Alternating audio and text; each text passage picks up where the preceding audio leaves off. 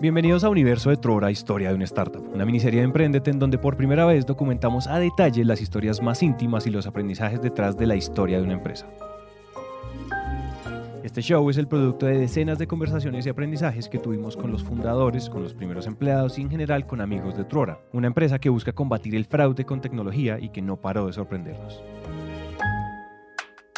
Producido por Naranja Media. Naranja Media. Hola a todos y bienvenidos al episodio número 8. En el episodio pasado les contamos cómo Trora, una empresa con apenas 5 meses de operación, pasó a Y Combinator, la aceleradora de empresas más importante del mundo. Ya la llamada era que estamos aceptados. Y les contamos también que ese fue el empujoncito que César y David necesitaban para renunciar a Twilio y para dedicarse 100% a Trora. A mí fue muy difícil renunciar. Sobre todo la charla con mi esposa fue complicadísima. Pero nosotros estábamos súper bien en Bogotá, muy cómodos, un apartamento más chimba, ahí en Chico reservado. De hecho, y esto no lo hemos mencionado, esta decisión también incluía que César, que vivía con su esposa en Bogotá, César se iba a ir a vivir a Cali. O sea, realmente fue muy emocionante. Porque, no sé, como que nos sentíamos un poco más acompañados, yo creo. Y que lleva a estar full time, entonces era como más emocionante saber que podíamos preguntarle cualquier cosa. Eh, sí, esa es de las partes interesantes de YC. Y es que, claro, pasar a Y Combinator es un hito para todas las empresas que pasan por ahí. Después de que uno pasa, los fundadores se van tres meses a San Francisco, en California, a un programa en donde escuchan y conocen de cerca a otros fundadores, donde normalmente la empresa crece mucho y donde además de que reciben una inversión inicial, se preparan para una ronda de inversión más grande que ocurre en el Demo Day, que es como el día donde presentan oficialmente a las empresas de ese semestre o esa generación. Eso que en general le pasa a todas las empresas que pasan por ahí, pasó en Trora, y vamos a contarlo. Pero antes hay una historia que también es consecuencia de Y Combinator, que no es nada común. No, no me parece tan normal. No, eso de normal no tiene nada. Eh, ¿Qué? No, ¿cómo?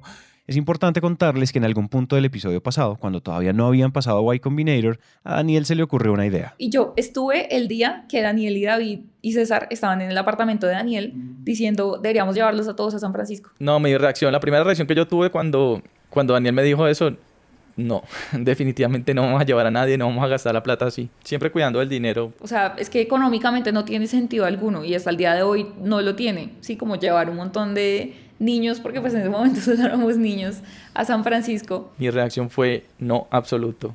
Pero eventualmente David cambió de opinión. Dije en algún momento como, bueno, si pasamos la entrevista, traigamos el equipo. Por esta razón, para todo el equipo de Trora, pasar a Y Combinator no significaba solamente lo que ya sabemos que significa, sino también la posibilidad de un viaje.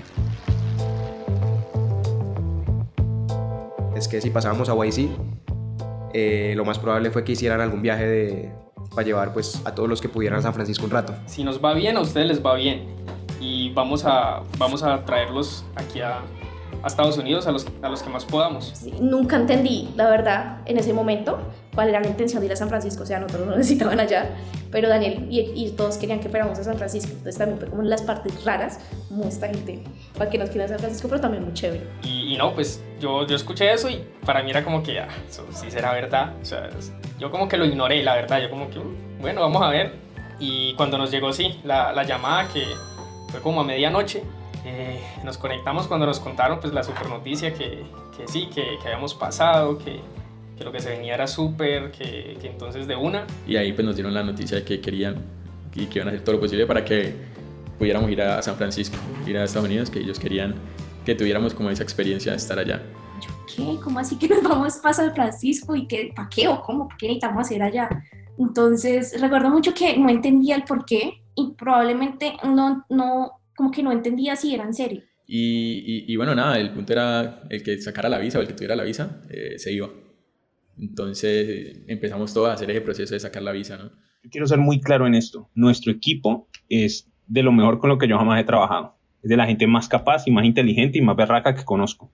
Sin embargo, nuestro equipo no es rico. O sea, si lo hablamos como en Colombia de estratos 1 al 6, pues son estratos 1, 2 y 3 la gran mayoría. Eh, algunos nunca habían salido del país, la gran mayoría no habían salido del país, a un parque ni se habían montado en un avión. Entonces, la idea de llevarlos a San Francisco era un cambio gigantesco para ellos. ¿Sí me entendés? Y teníamos que pasar el roadblock, el bloqueo inicial, que era eh, pues que les dieran la visa. Entonces empezamos a hacer, lo primero que hicimos, todos nos animamos fue a hacer las vueltas de pasaporte. Yo no tenía pasaporte, pero lo del pasaporte pues sí es súper fácil, ¿no? Eso sí no, te, no se lo niegan a nadie. El proceso realmente fue muy sencillo, entré, me hicieron unas preguntas, firmé, me tomé una foto en la que quedó horrible y nada, me dijeron eh, no sé cuándo puede venir por el pasaporte. Nosotros ni siquiera contábamos pues con el dinero para sacar la visa en ese momento. Entonces ellos nos, ellos nos dijeron, no, por eso no hay problema, nosotros cubrimos todo eso. Nosotros les cubrimos todos los costos. Pero además tenían que ir a Bogotá. Entonces dimos listo. Nosotros les cubrimos los costos de ir a Bogotá. El equipo en ese momento eran un poquito menos de 20 personas, pongámoslo. Y llegamos a Bogotá y pues no teníamos en dónde quedarnos pues como fijo. Entonces lo que hicimos fue repartirnos en la casa, en la casa de, los, de los founders. Entonces, por ejemplo, yo con otro compañero me quedé en la casa de David. Y igual pasó con los demás que íbamos, todos se, un, un, par creo que se quedaron en la casa de Khaled y otros creo que después se quedaron en el apartamento de, de del hermano de Daniel, de, de, Andrés Bilbao. Ese también nos lo prestaron para eso. Y a la siguiente mañana teníamos la primera cita, ¿no? Son dos citas. Al final nos encontramos, salimos, bla, bla, bla, comimos un rato, compartimos, ya después nos fuimos a seguir trabajando, pues cada uno desde el lugar donde se estaba quedando. Me acuerdo que ese día me puse a trabajar, apenas llegué, o intenté trabajar. Yo no dormí esa noche, esa noche estuve yo súper preocupado, yo era, de madre, no, la voy a embarrar, yo decía, la voy a embarrar, ahora digo algo que no. Entonces, bueno, y se acabó el día, ya el otro día era la cita eh, en la embajada, yo recuerdo que había que llevar unas cosas impresas, ah, Daniel nos escribió una carta, un, yo no me acuerdo qué era lo que decía la carta, como una... O sea, literal es, mira, nosotros somos esta compañía, somos súper buenos, tenemos estos clientes, pasamos a un programa que se llama Y Combinator, tenemos un equipo súper top y por favor dale la oportunidad de venir acá. Estos manes van a tener una experiencia de vida, ayúdanos. Lo único que necesitan es que les den la visa, nosotros nos llevamos todos los costos, ya tenemos financiación de YC, porfa ayudarlos. O sea, literal, rogando. Eh, se llegó el día, madrugamos, todos, todos bien bonitos, arregladitos, llegamos viciosos a hacer, a hacer la fila ya que es larguísima. Y nada, entramos, entramos a la vez, los, los cinco que íbamos entramos prácticamente a la vez. Yo recuerdo ese día con mucho, mucho, o sea, fue, tenía unos nervios increíbles, yo creo que nunca había tenido tantos nervios. Recuerdo que el primero que pasó fue Hilberto. Y ya después de ahí no recuerdo quién pasó, solamente sé que cuando yo pasé, Hilberto todavía estaba hablando. Un dato interesante es que cuando salí todavía estaba hablando, o sea, le hicieron la entrevista del siglo, fue larguísima. Eh, recuerdo mucho el, el, el, señor, era un gringo eh, grandote, gordito, así con barba blanca y cabello blanco. ¿Te das cuenta como la imagen que uno tiene de, de Papá Noel? Así, igualito, un, un, un, un, señor ya mayor. Y nada, me preguntó que para dónde iba. Y yo no, pues eh, voy para San Francisco. Pregunta cómo, qué va a hacer a Estados Unidos. Bueno, y yo le expliqué qué era lo que iba a hacer. Eh, ¿Qué a qué? Entonces yo le dije, no, pues eh, la empresa con la que trabajo eh, participó pues en, en, una aceleradora y pues pasamos, entonces estamos como en, en esa transición pues de, del crecimiento de la empresa y queremos ampliar pues todo esto. Entonces me dijo, ah, entonces él solo, él solo asentía, todo lo que yo le decía, el, el, el señor solo, solo asentía, era, me miraba y era, ok, ok, pero, pero yo lo vi, el, el señor se veía como con súper buena actitud, como que sí me estaba creyendo, pues sí me estaba entendiendo bien. Y me preguntaron cuánto ganaba y me dijo algo como, tú ganas 700 dólares y vas a ir a la ciudad más cara de Estados Unidos por un mes. Y yo sí. pues qué más iba a decir. Yo sí, pero la empresa va a pagar. O sea, no tenía nada más para decir, no sabía cómo responder. Ah, bueno, me preguntó si hablaba inglés y yo le dije que no. Y él me preguntó, cómo, ¿y cómo vas a ir a un training si no hablas inglés? Y entonces me preguntó que yo qué más hacía yo le dije pues que era estudiante, yo no, yo soy estudiante, estoy en sexto semestre, ingeniería de sistemas, y, y, resulta que para ese tiempo estábamos en paro. Entonces yo llevaba eso, yo le dije, no, mira, yo estoy matriculado, y yo le dije incluso, yo le dije, pero pues, no sé si sabes, pero eh, en Colombia en este momento las universidades públicas están en paro, yo le dije así tal cual. Al final le pasé la carta que nos dio Daniel, yo la cogió y la leyó y la leyó. Y ya, y al final me volvió el pasaporte y me dijo como, eh, no, en este momento tú, no, usted no es apta para entrar a los Estados Unidos o una cosa así. Y recuerdo que yo como, ay, pero ¿por qué? o sea, pues yo dije, pero yo no hice nada malo y no me voy a quedar allá. Pasé a ese lado y ahí estaban sentados, creo que eran Oscar y Andrés, más aburridos que quién sabe qué, porque también les habían dicho que no. Y bueno, nos quedamos ahí esperando a ver, y Gilberto demórese y demórese y demórese y demórese. El señor al final eh, se paró se paró del asiento y fue raro porque eso no... El rato que yo llevaba viendo pues las personas, nadie se paraba de la silla. Y se paró y fue y llamó una señora. Y los dos eran ahí mirando la pantalla, no sé qué. Cuando ya como a los 3, 4 minutos, eh, ya me volvió a hablar y, y, con un papelito chiquitico que tenía a un lado, un montoncito de papelitos, y, y me lo pasó, así por debajito.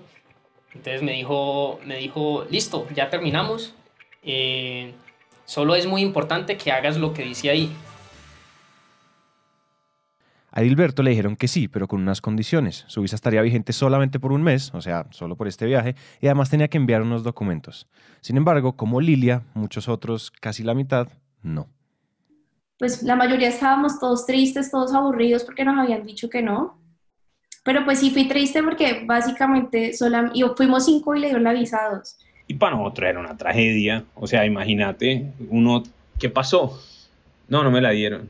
Sí, sí me la dieron. No, no me la dieron. Era muy duro, es que muy duro. Y que un poco de gente no pueda ir por una restricción de visa absolutamente arbitraria. A mí, pues, o me parece terrible. Y cuando les preguntaban por qué no les decían, entonces los que salían salían muy contentos pero tristes por los demás y los otros salían tristes pero pues contentos por los demás. Eh, pero pues les quedamos debiendo una experiencia de vida. Y yo decía como, esto no es justo, gente que lleva trabajando más en la empresa, eh, que debería ir y yo no llevo ni un día y ya me voy para San Francisco. Y la verdad es que no era justo. Sin embargo, en marzo del 2019 se fueron para San Francisco.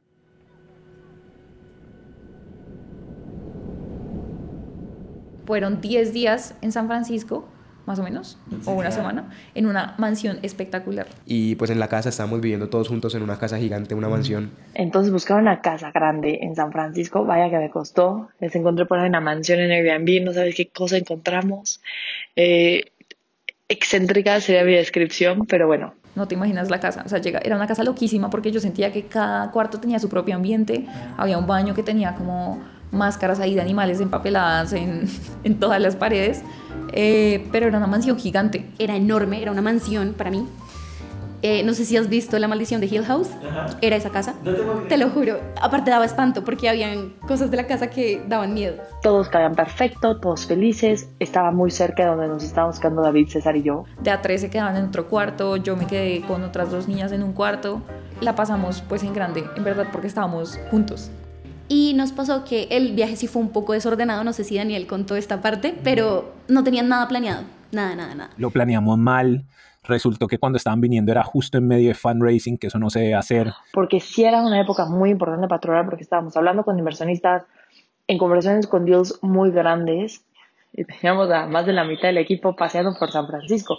Eh, no habíamos pensado bien si esto tenía un componente de vacaciones o no, entonces los que estaban acá se la pasaban paseando más de lo que nosotros creíamos y los que estaban en Latinoamérica, en Colombia, la pasaban trabajando, haciéndole el trabajo a los otros. Yo, por ejemplo, que seguía trabajando casi más horas constantes, eh, me tocaba hablar todo el día con los de Colombia, era como, uff, qué mal que no los tenemos acá, como que sí era eso un poco más difícil. Pero sí, realmente ellos trabajaron un poco menos. Mucho menos trabajar. Todo el mundo se olvidó del trabajo y dijo, no, vamos a conocer. Eso fue durísimo para, para David y para César. Ellos estaban, ellos estaban encargándose de todo el chuzo. O sea, eso es lo que ellos hacían todo el día porque nosotros no estábamos tan juiciosos con el trabajo. Yo sí bajé mi productividad bastante por estar conociendo a los de Cali, pero pues solo puedo decir que fui dichosa, dichosa de estar con los de Cali, son divinos. Yo siento que, que fue un viaje demasiado lindo, sobre todo como de hablar muchísimo. Yo todo el tiempo trataba de estar con los de Cali, hablar con ellos, pues... Entonces era como conocer también a la gente de Bogotá. Conocernos con los de Cali, que tampoco, digamos que los conocíamos muy bien. Y también la verdad nos ayudaron mucho, pues nos, nos armaron planes para todos los días, nos... Nos dividimos en dos grupitos. Ellos se fueron a montar bicicleta, pero yo no quería. Y, y, fuimos, a, fuimos al barrio gay en Castro. Fuimos a cruzar el puente este, a cruzar hasta Sausalito en bicicleta, a bajar, comer hamburguesa, volver. Eso también hizo que, que hubiera conexión entre la gente. Eso hizo que la confianza se ampliara un montón. Como yo lo veo, podríamos partir la historia del viaje a San Francisco en dos. Y no en dos partes, sino en dos grandes cosas que ellos fueron a hacer. Por un lado, y como acabamos de escuchar, fueron a compartir, a conocer y a fortalecerse como equipo. Y por otro, fueron a entender un poco ese mundo de las empresas y de la tecnología. Y eso ocurre, para empezar, pues visitando empresas. Conocimos grandes empresas, fuimos a, la, a las instalaciones de Didi. Fuimos a, a Niantic, que es el de Pokémon Go, que se me pareció súper chévere. Incluso conocimos eh, startups también de colombianos, nos contaban, nos contaban como su experiencia. Una startup de, de robots de, que hacían domicilios. Sí. exacto, y los conocimos. Y nada, impresionante, pero uno ver esos robotitos llevando, llevando comida, llevando cosas. Muy impresionante. Por ejemplo, visitamos Berkeley, visitamos la universidad, que vieran como qué es, qué es este mundo de otras universidades, otras oportunidades. La que más me acuerdo sin duda es Airbnb porque tiene las oficinas más increíbles que yo he visto en mi vida. Demasiado, demasiado lindas que me acuerdo que yo en ese momento estaba un poquito ardida porque en Bogotá no teníamos oficina. Fuimos a Google, fuimos a Lyft. Conocimos pues fundadores, conocimos gente de YC. La otra que más me acuerdo es de Checker, porque pues Checker es exactamente nuestra empresa, pues eh, por lo menos la parte de background checks, pero en Estados Unidos. Que ya llevaba años con compañía de más de 2 billones de dólares, que hacen exactamente lo mismo que nosotros a nivel background checks, pero en Estados Unidos. Conocer gente pues como importante y, otros desarrolladores incluso. Eh, tuvimos la oportunidad como de hablar con algunos que trabajan con Didi, que la, todos pues, son, son asiáticos. Entonces tener como intercambio cultural es, es muy importante, yo creo que te hace crecer la mente, ¿no? Y, y sí, es, fue, fue, fue una experiencia en todo sentido muy potenciadora para todos nosotros. Entonces estar allá como viendo más de cerca ese mundo también fue súper valioso. Fue, fue demasiado chévere, fue muy chévere, fue una experiencia muy buena. Habiendo contado todo eso, tengo que confesarles algo y es que incluso todavía, por lo menos la mitad de las veces que pienso en ese viaje, o más bien en la decisión de mandar al equipo de viaje, creo que yo no lo haría. Yo no me gastaría el dinero que no tengo, porque en ese momento ellos no tenían casi, en un paseo.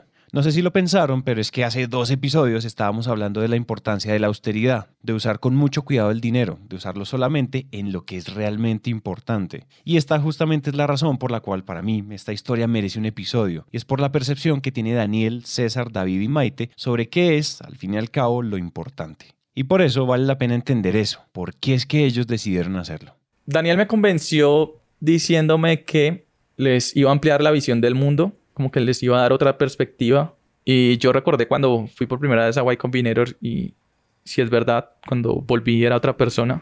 Entonces yo dije, bueno, este viaje posiblemente puede causar un gran impacto positivo en estas personas. Entonces, sí, ahí pues cuando, cuando me dijo eso definitivamente me sentí identificado y, y acepté.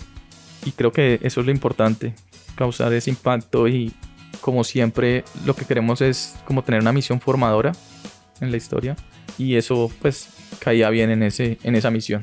Y parecería inconsistente porque si vos pensás, yo todo el tiempo estoy preocupado por no gastar más de los recursos que tenemos. No quiero estar gastando plata a la loca. O sea, eso me parece una brutalidad. Porque así es que quiebran las empresas.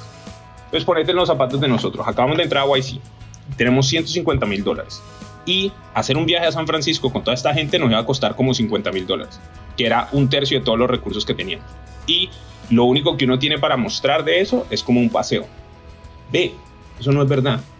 Esos viajes cambian vidas. La verdad, decir que esos viajes cambian vidas puede sonar simplemente a palabras bonitas. Y por eso quiero insistir, porque lo que hay detrás es un discurso muy valioso sobre las oportunidades en nuestra región.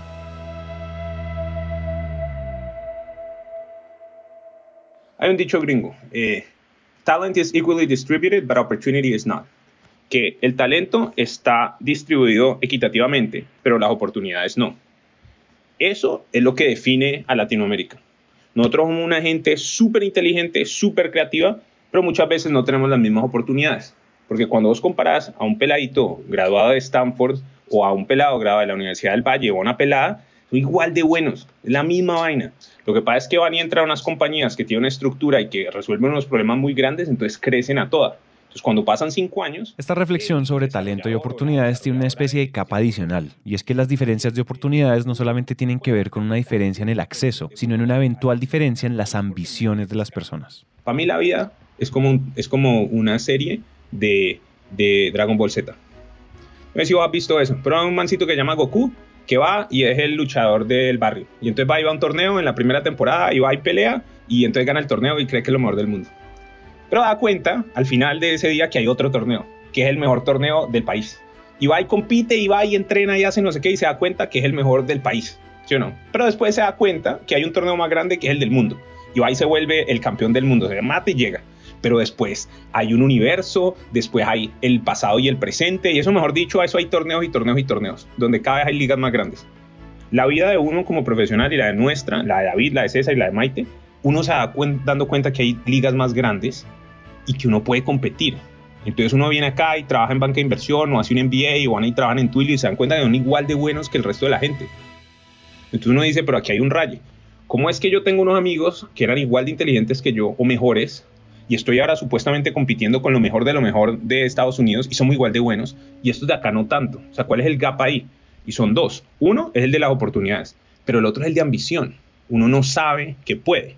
Si vos pensás en los hermanos Wright, o sea, la primera vez que el hombre voló fue que en 1918, una cosa así. A los 5 años ya el mundo gente que ha volado y a los 15 años ya teníamos aviones de guerra. Entonces, todo el mundo dice no se puede volar y apenas alguien lo hace.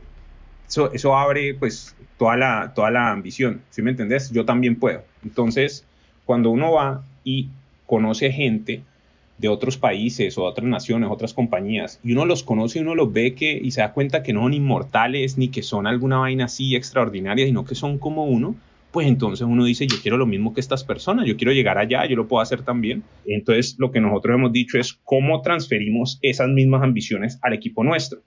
Una parte clave de eso era el viaje a San Francisco, otra parte clave es tratarlos como lo que son, que es pares.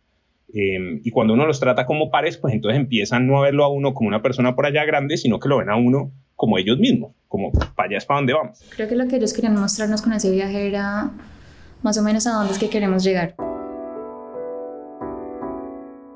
O sea, no quedarnos con la perspectiva de cómo es una empresa acá en Colombia, sino ver a dónde es que podemos llegar. Como mostrarnos realmente, como abrirnos ese, digamos, ese espacio mental de, de lo que podemos lograr. O sea, como que esa motivación de poder crecer como una empresa y crecer como un individuo en oportunidades es algo que, que te das cuenta cuando ves que eres igual de bueno o tienes las mismas capacidades que los alrededor. Y eso que nosotros ya sabíamos, ya habíamos visto desde el grupo fundador, queríamos que el equipo lo experimentara. El equipo de nosotros es supremamente inteligente, supremamente capaz y trabaja durísimo, pero muchas veces no ha tenido oportunidades para mucha parte de este equipo jamás habían salido del país. Y salir del país no es una cosa buena solo por paseo, es porque te da mundo. Si vos puedes imaginarte lo que son otras ciudades, lo que son otras empresas, esa vaina hace una diferencia muy grande. Ir a visitarlos, ir a conocer gente así a uno sin dudas y le abre muchísimo los ojos de pues el alcance que uno puede tener como ingeniero de sistemas. Creo que acá uno uno lo ve muchísimo más chiquito. Acá las empresas más grandes de software son empresas de software a la medida, pero no hay tantas empresas que tengan un producto en el que crean y que la gente use. Eso es lo más increíble que de ir a San Francisco, que la gente trabaja en Slack, que miles de empresas los usan, que trabajan en Facebook, que todo el mundo lo usa, que trabajan en Airbnb, que pues quién no usa Airbnb. Y creo que trabajar por un producto es muchísimo más enriquecedor pues para el trabajo, para el alma en general, de que uno sepa que uno está haciendo algo que la gente usa y se disfruta. Aprender y ver el mundo en su alrededor, ver lo que están haciendo otros founders, otras empresas, para darse cuenta que ellos eran igual de buenos, si no es que lo O sea, que teníamos ese potencial como empresa. Y, y, como lo dice David, que no tenemos nada que envidiarle, envidiarle a, los, a los gringos, que nosotros, los latinoamericanos, podemos hacer eh, cosas muy, muy interesantes y de gran nivel. ¿Y tú crees eso? Sí, lo creo.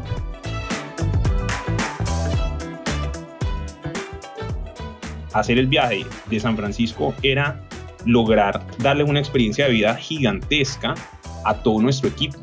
Y eso es una vaina que, si vos les preguntás y hacerle, hacerle las entrevistas, nunca se les va a olvidar.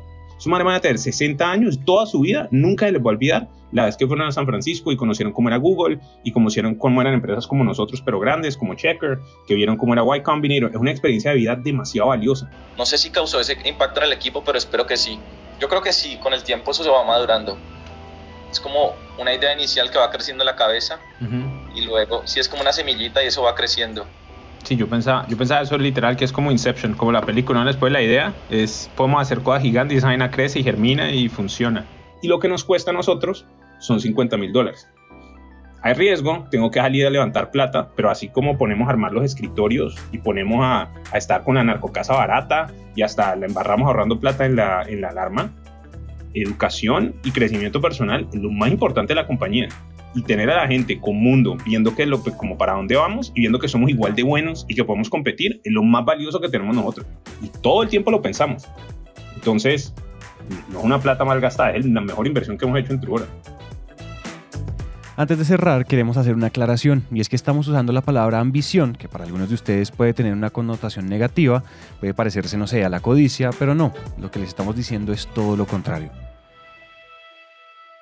Ese es un muy buen punto, ¿sabes? O sea, David y yo tenemos una definición distinta, porque en estos días estamos en un All Hands y David dice, yo no soy ambicioso, y en mi cabeza David es de las personas más ambiciosas que yo conozco.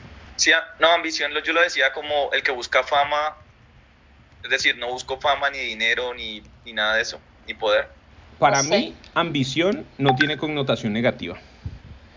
Em, para mí, ambición tiene connotación de querer tener impacto. Yo muchas veces digo que si, aun si nos va mal como negocios, si yo logro crear un impacto y hacer que las personas que trabajan con nosotros les vaya bien en la vida, por ejemplo, eso para mí ya sería una gran satisfacción y, y me sentiría muy bien con eso. A mí me encantaría que nosotros en 20 años haya 10, 20 empresas que salieron porque pasaban por Truora y que nosotros hicimos un ecosistema donde Truora como que fue un baluarte, una plataforma, lo que sea, y fue una cosa gigante en sí misma, pero también salió mucha gente detrás y salieron empresas y salió empleo y soluciones, ah, porque no es de plata, o sea, y no nos digamos mentiras, no es de plata, hay formas mucho más fáciles de hacer plata segura, pero muchas. Eh, uf, si no, pregunta, David podría estar haciendo cualquier otra cosa. Mi nombre es Santiago y gracias por escuchar. En el próximo episodio volvemos a Y Combinator y les contamos la historia de los tres meses más agitados de Trora, además de la historia de la primera ronda de inversión de la compañía.